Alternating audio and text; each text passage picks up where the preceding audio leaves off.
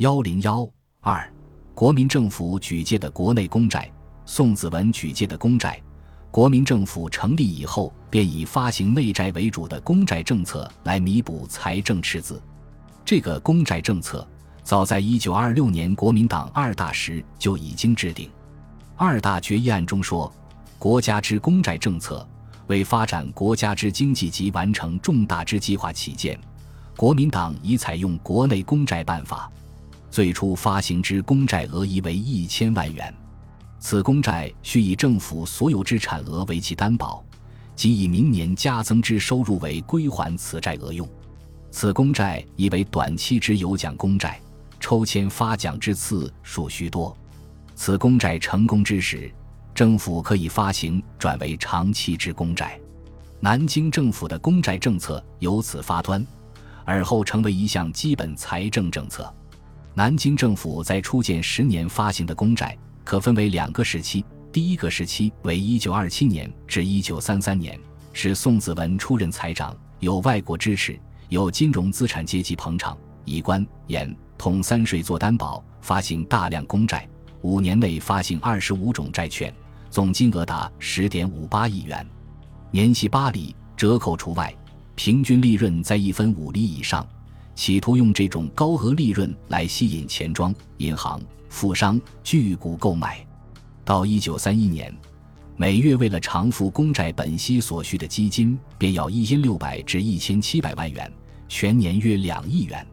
当时国民政府每年的收入总额不过三四亿元，还要偿还外债赔款和支付军政各费，所剩无几。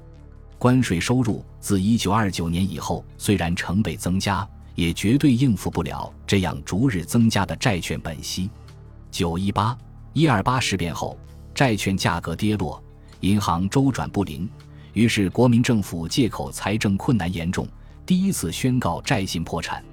一九三二年二月，政府通过持权人会对内债发表宣言的方式，宣布改变债券还本付息的办法，主要内容是：所有债券除十七年金融长期公债不变外。该改为年息六厘计算，延长还本年限为以前的一倍，即向来以二十个月还二十元者，今改为四十月还二十元。取消以关税、盐税、印花税分别担保的办法，改为该以关税为担保，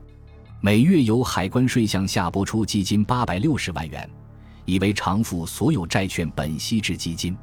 设立国债基金保管委员会，以替代以前的二五基金会。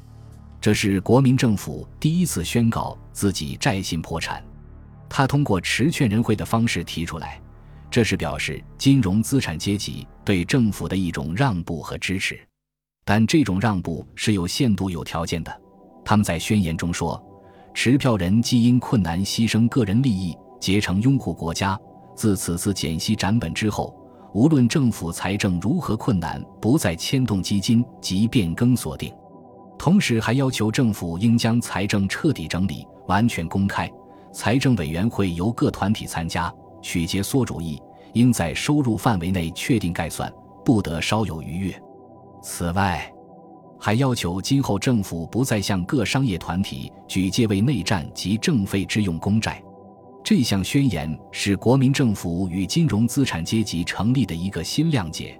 据当时报纸传说。政府且有四年之内不发行公债的口头默契，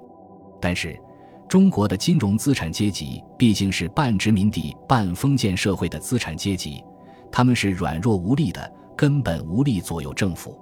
政府仅在这一年内未正式发行公债，但也向银行借了一亿数千万元。从一九三三年起，蒋介石又继续发行公债作为发动内战的费用。而中国金融资产阶级却哑口无言，因为这时候中国工农红军在共产党领导下还在江西苏区活动。蒋介石发动对红军和苏区的第四次、第五次围剿，正是为了保护买办金融资产阶级的长远利益。宋子文仍坚持不再大量举债，仅发行了用于热河抗战的两千万元爱国库券。蒋介石对此甚为不满。最后，宋氏被迫辞职。需要指出，尽管宋子文后来反对举债，但他还是举借了大量的内债，合计总额达十二点四四亿元。除了其中的三点四亿元公债之外，其余的为国库券，共分为十七次发行，总计九点零三亿元。所发国库券大约是公债的三倍左右。为什么宋氏要多发国库券而少发公债呢？因为国库券的还本期近，而且每个月付息一次。如果能够按时偿付，便可以增加社会对政府的信任感，提高政府的债信，同时对加强资金的流通。活跃金融市场也有一定的作用，而公债的期限一般较长，还本付息不能按年按月进行，几年复息一次还需抽签碰运气，因此发行公债既不利于提高债信，也难于推销。由于国库券偿还周期较短，举借以后所形成的还债压力较大，使宋氏难于应付，感到这条路不能继续走下去，这才迫使他紧缩开支，尽量少借债。从其他方面寻找出路，在找不到出路的情况下，除了辞职就没有更好的选择。孔祥熙举借的公债，在一九三三年至一九三七年的第二个时期，由孔祥熙担任财政部长。一九三三年十月，孔氏刚被任命，就立即表示全力支持蒋介石的反共战争。当时正值蒋介石准备用五十万人马对共产党领导的中央苏区进行第五次围剿，军费需求非常紧迫。十一月一日，孔氏对新闻界的声明和十一月六日的就职演说中均表示要竭尽全力来筹集蒋介石所需要的军费，声称能有个平衡的预算固然很好，然而保证剿共战争的成功更为重要。蒋介石要多少军费？孔祥熙便筹集多少。孔祥熙筹措军费的最好办法就是发行公债。孔氏发行的公债由上表统计，一九三三年至一九三七年抗战爆发前，共十三种，金额为十二点六三亿元。而且一九三六年为调换旧债券所发行统一公债十四点六亿元，还不计算在内，年平均举借内债达三亿元以上。孔氏举债额平均是宋子文时期的一倍左右。孔祥熙理财素以圆滑著称，他将政府主要的财政收入，如官盐同等税款，用来支持蒋介石作为军费开支，而其他应该支出的费用则采取举债的办法。据乌志陶统计，孔祥熙在一九三四年至一九三七年共发行十九次公债，合计约十一亿余元法币，两千万元美金。一百五十万镑英金，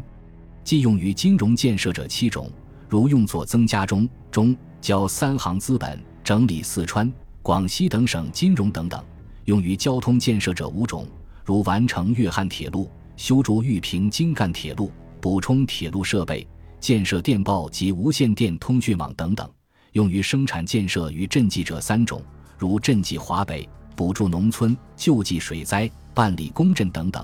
用于水利建设者一种，即一九三七年四月发行的开郡广东港河工程公债。至于在名义上纯属用来周转国库、解决财政困难的，只有三种，合计金额为二点四四亿元。可见，名义上专为解决财政危机所发公债占据的比例并不大，而这些借款有相当一部分做到了专款专用，如在交通运输业中，铁路。公路的建设速度在一九三四年以后明显加快，全国铁路干线南北交通大动脉粤汉线的接轨工程就是在这一时期完成的，东南的交通干线这杆铁路也于这一时期完成。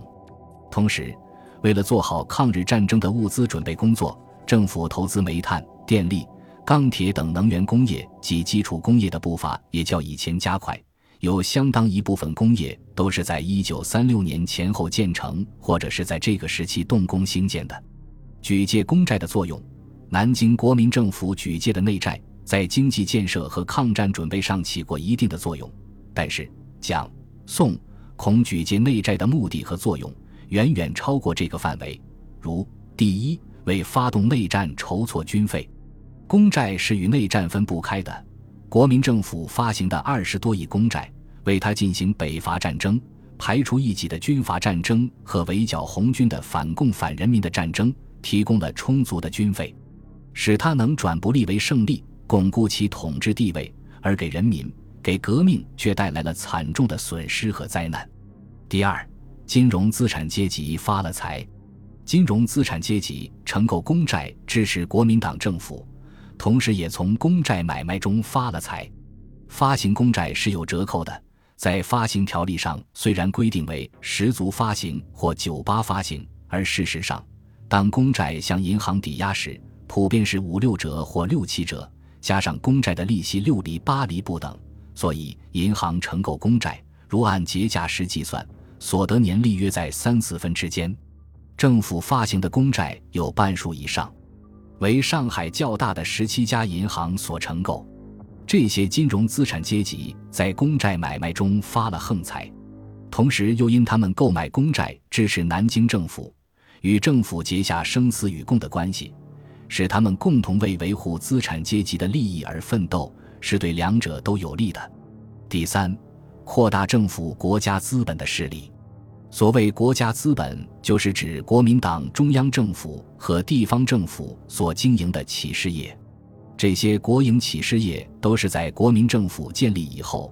靠国家机器这个超经济的强制力量建立起来的。其资金来源除了靠税收，就是靠公债。如政府的四行二局的建立和发展，各省银行的建立和发展，都是靠公债。政府发行的金融公债都是同加强国营银行分不开的。另外，一九三六年发行的复兴公债、四川。广东公债都是加强国有工矿业、铁路交通业、金融银行业建设的，这些公债都增强了中央政府和各省地方政府所管辖的国营企事业的实力，使国家资本逐步成长为对全国金融业、工矿业、交通业进行垄断的经济力量，而靠承购公债支持它的民营资产阶级，却变成了受国家资本支配和控制的附庸。而失去了昔日自由发展的权利。第四，加速了中国社会的两极分化。在大量发行内债过程中，发财最快最大的不是金融资产阶级，而是以蒋、宋、孔、陈为代表的官僚资产阶级。他们通过发行公债的方式，集中了国家财富，不仅为巩固其统治地位服务，而且在公债投机中兴风作浪，从中取利。成了亿万富翁，成为主宰中国大权的统治者，而这些公债的还本付息是靠政府增加官盐统三税的收入来偿还的，赋税重担最终都要压在中国劳动人民的头上，也激化了社会矛盾。本集播放完毕，感谢您的收听，喜欢请订阅加关注，主页有更多精彩内容。